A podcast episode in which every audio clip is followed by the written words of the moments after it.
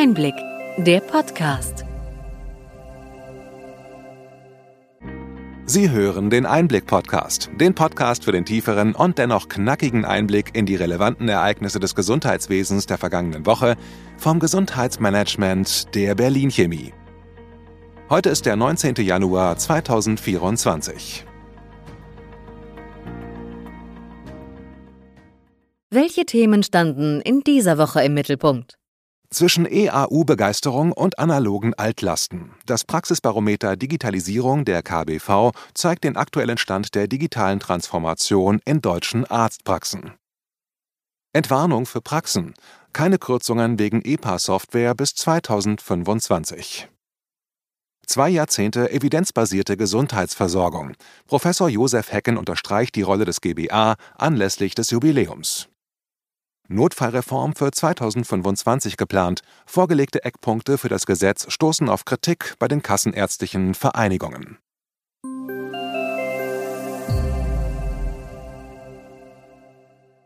Womit fangen wir heute an?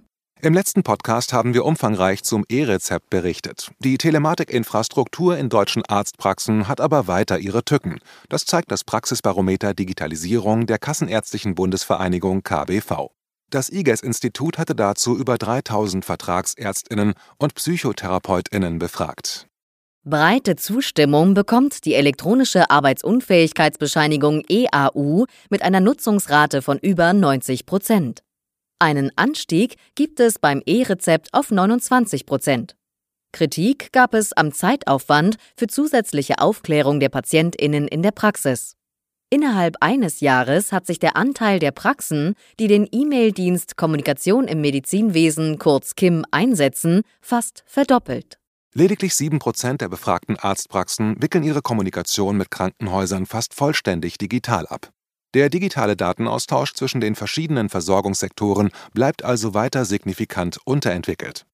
Dr. Sibylle Steiner von der KBV betont den Mehrwert einer effizienteren digitalen Kommunikation, der besonders bei der Übermittlung von Entlassbriefen und medizinischen Informationen zum Tragen käme. Insgesamt zeigt die Studie, dass trotz einiger Fortschritte das digitale Gesundheitswesen weiter auf sich warten lässt. Sie finden den Link zum Praxisbarometer Digitalisierung mit den detaillierten Statistiken in den Show Notes.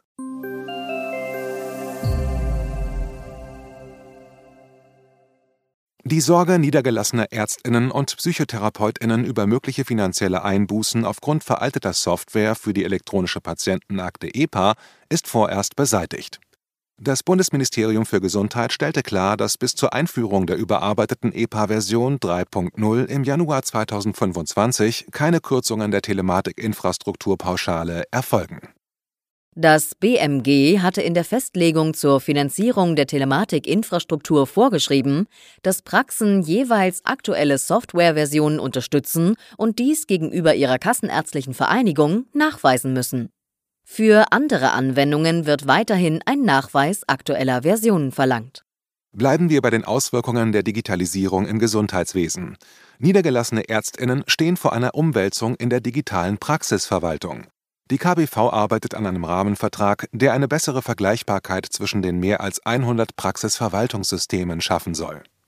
Softwareanbieter sehen darin jedoch eine Bedrohung für die Anwenderfreundlichkeit und warnen vor einer Marktbereinigung. Besonders umstritten ist die Forderung nach offengelegten Preisen für PVS-Leistungen und die Verbindung mit dem Gesundheitsdatennetz.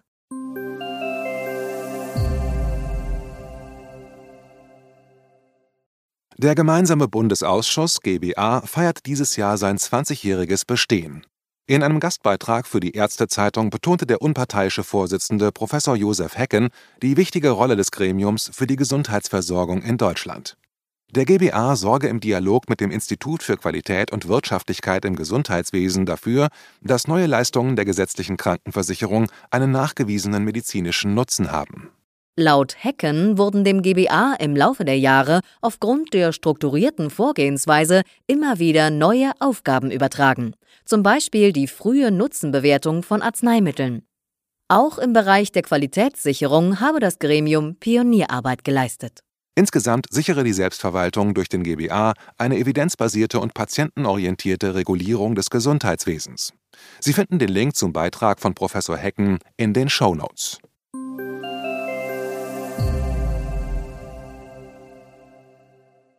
Die Kostenbremsen bei Arzneimittelausgaben des GKV Finanzstabilisierungsgesetzes führten laut dem Bundesgesundheitsministerium zu einer Einsparung von 1,4 Milliarden Euro für das Jahr 2023. Diese Summe übertreffe die anfänglichen Prognosen und zeige die Wirksamkeit der getroffenen Maßnahmen. Trotz der positiven finanziellen Effekte gibt es Kritik von Seiten der Pharmaindustrie. Han Steutel, Präsident des Verbandes forschender Pharmaunternehmen in Deutschland, verweist auf eine verschlechterte Medikamentenversorgung und den Marktverlust von fünf bedeutenden Arzneimittelinnovationen als Folge des Gesetzes. Der Evaluationsbericht weist darauf hin, dass die bisherige Betrachtungsdauer zu kurz für eine vollständige Bewertung der Auswirkungen auf die Arzneimittelversorgung ist und kündigt weitere Prüfungen an. Das grundsätzliche Ziel der Bundesregierung ist es, die Attraktivität des Pharmastandorts Deutschland zu steigern. Dafür legte sie eine Strategie zur Verbesserung der sektoralen Rahmenbedingungen vor.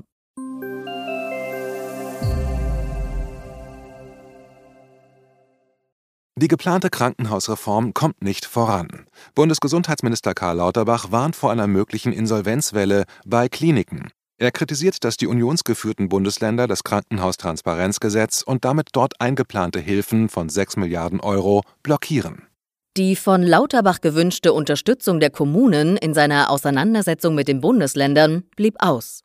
Vertreterinnen des Städte- und Gemeindebundes sowie der Deutsche Landkreistag signalisierten grundsätzlich Zustimmung für die Reformvorhaben des BMG. Sie sehen die Pläne jedoch als unzureichend an. Die Reformpläne, die kommen wahrscheinlich zu spät für die Häuser, die in Not geraten sind, sagte Uwe Brandl, Präsident des Städte- und Gemeindebundes gegenüber der Nachrichtenagentur dpa.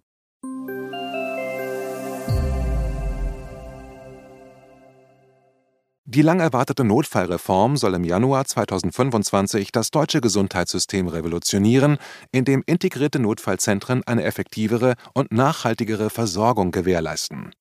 Diese bestehen aus Kliniknotaufnahme, KV-Notdienstpraxis und einem strukturierten medizinischen Ersteinschätzungsverfahren. Kontroversen bestehen jedoch hinsichtlich der Verantwortlichkeiten und Öffnungszeiten. Die kassenärztlichen Vereinigungen sollen verpflichtet werden, Terminservicestellen und Rettungsleitstellen zu vernetzen und 24-7 telemedizinische Versorgung und Hausbesuche anzubieten. KVen sehen dies kritisch, da zusätzliches Personal und Finanzierung fehlen.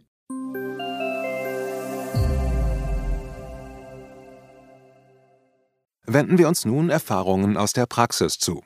Projekte in Hessen und Sachsen stärken die ärztliche Versorgung im ländlichen Raum.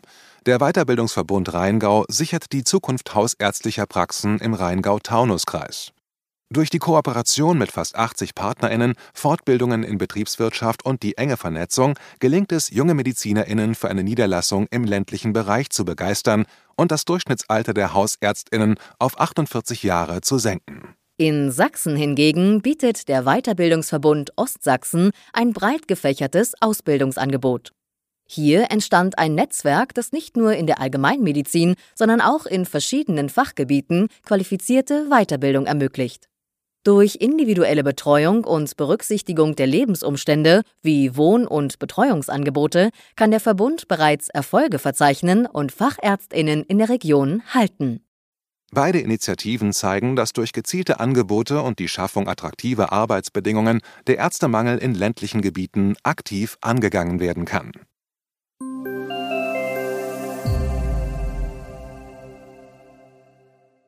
Bundesgesundheitsminister Karl Lauterbach hat ein Maßnahmenpaket zur Stärkung der ambulanten ärztlichen Versorgung vorgestellt. Viele der angekündigten Maßnahmen gehen in die richtige Richtung, kommentiert Professor Lutz Hager, der Vorstandsvorsitzende des Bundesverband Managed Care BMC. Medizinisch nicht sinnvolle Fehlanreize sollten entfernt und die Koordinierung in der ambulanten Versorgung ausgeweitet werden. Die einzelnen Punkte des Maßnahmenpakets sollten als Startsignal dienen, jetzt ein umfassendes, in regionalen Kooperationen organisiertes Primärversorgungssystem auf den Weg zu bringen. Dafür brauche es ein Miteinander aller Beteiligten, so Hager weiter. Am Ende zählen keine wohlklingenden Versprechungen, sondern nur verbindliche Gesetze. Der BMC erwarte vom Bundesgesundheitsminister, dass die Maßnahmen zügig in einen Gesetzesentwurf umgesetzt werden.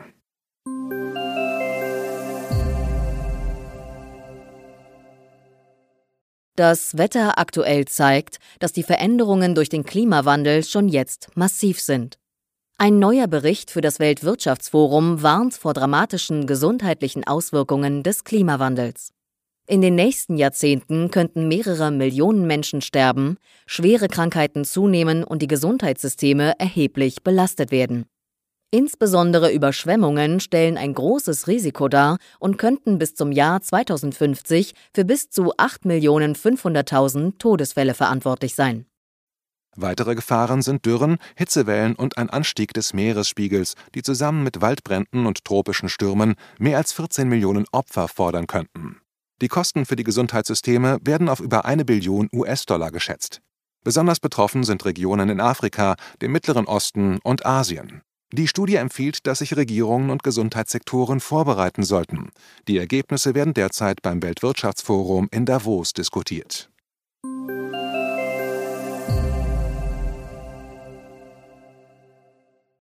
Soweit unser Rückblick. Welche Themen sind wichtig für die kommenden Wochen? Die aktuellen Gesundheitsinitiativen des Bundes und die Themen des Weltwirtschaftsforums fließen auch in den 18. Kongress für Gesundheitsnetzwerke ein, der am 15. und 16. Mai in Berlin stattfindet. Wir diskutieren dort unter dem Motto Versorgung 2030 regional, digital, nachhaltig die Zukunft der Gesundheitsversorgung. Sichern Sie sich bis Ende Januar den Frühbucherrabatt. Informieren Sie sich jetzt. Sie finden den Link auch in den Show Notes. Eine gute Ergänzung zu unserem Einblick-Podcast ist der Podcast Healthcare Tax and Law. Steuerberaterin Janine Peine und Anwältin Katrin C. Bayer von ETL Advision geben einen Überblick zu Steuern und Recht im Gesundheitswesen. Kurz und knapp immer montags. In der kommenden Ausgabe geht es um Marketing in Arzt- und Zahnarztpraxen sowie die rechtliche Zulässigkeit von Werbung. Sie finden den Link zu diesem wöchentlichen Podcast in den Show Notes. Hat Ihnen die breite und bunte Palette an Nachrichten und Informationen gefallen? Gerne können Sie unseren Podcast weiterempfehlen. Schreiben Sie uns Ihre Anregungen und Fragen bitte an gesundheitsmanagement at berlin-chemie.de. Sie finden unsere Kontaktdaten auch in den Show Notes. Wir freuen uns, wenn Sie am nächsten Freitag wieder dabei sind beim Einblick-Podcast vom Gesundheitsmanagement der Berlin Chemie.